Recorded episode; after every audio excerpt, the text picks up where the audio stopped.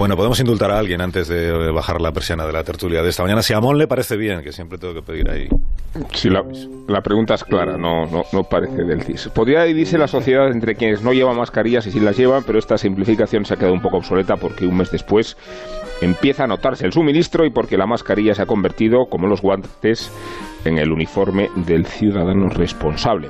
No eran irresponsables quienes no las llevaban, cuidado, simplemente no disponían de ellas.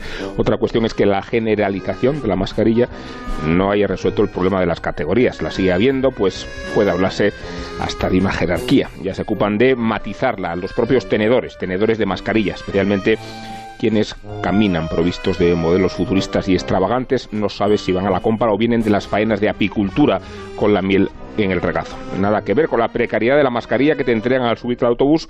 Técnicamente es inútil, según parece, y socialmente es un poco degradante. Identifica al que la lleva como un ciudadano de tercera. Los de primera, en cambio, se requieren unas mascarillas que podrían servir en una guerra química y que les conceden a sus propietarios un aspecto inquietante, ¿no? Digamos cuando te saludan por la calle sin darse cuenta de que son irreconocibles precisamente porque llevan mascarilla.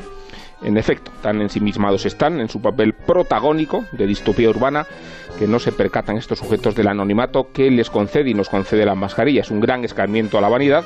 Presumes de mascarilla, pero nadie sabe quién eres. Es el escarmiento positivo de la mascarilla. Nos borra la cara, la identidad y subordina al individuo a la sociedad.